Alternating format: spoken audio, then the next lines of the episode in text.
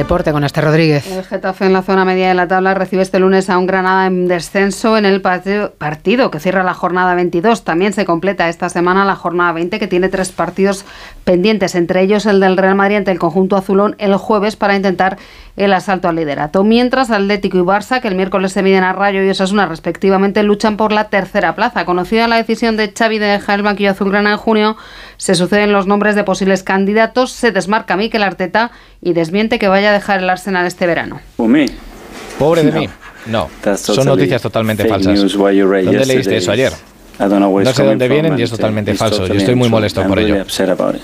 Liga y Federación siguen limando asperezas. El organismo que preside interinamente Pedro Rocha desiste en la demanda con la, contra la Liga por el acuerdo con CVC que derivó en la Liga Impulso. Solo Real Madrid y Athletic de Bilbao siguen adelante con esa demanda. Volvemos con más